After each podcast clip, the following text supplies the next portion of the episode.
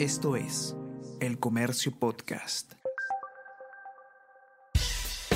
Buenos días, mi nombre es Soine Díaz, periodista del comercio, y estas son las cinco noticias más importantes de hoy. Viernes 15 de diciembre.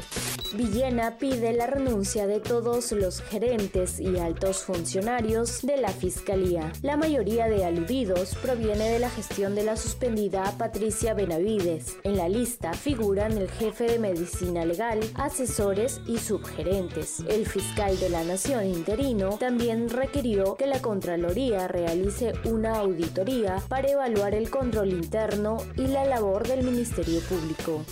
El Pleno aprueba ley que afecta la colaboración eficaz. A favor marcaron 89 congresistas, la Procuraduría y el Ministerio Público que usan esta herramienta al igual que el Ejecutivo se oponían a la norma autorizan eliminar obligatoriedad de las elecciones primarias abiertas. El Parlamento aprobó la suspensión de las elecciones primarias abiertas simultáneas y obligatorias, con 74 adhesiones y estableció tres modalidades. El texto fue exonerado de segunda votación.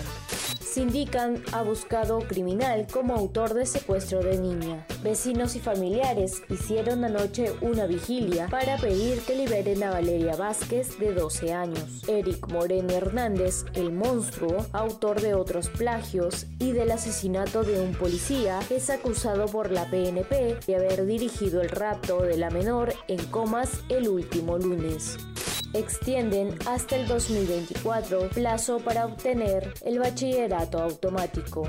El Pleno del Congreso de la República aprobó ayer la iniciativa legislativa que extiende el plazo para obtener el bachillerato automático hasta el 31 de marzo del 2024. Obtuvo 104 votos a favor, 4 en contra y 6 abstenciones. El Comercio Podcast.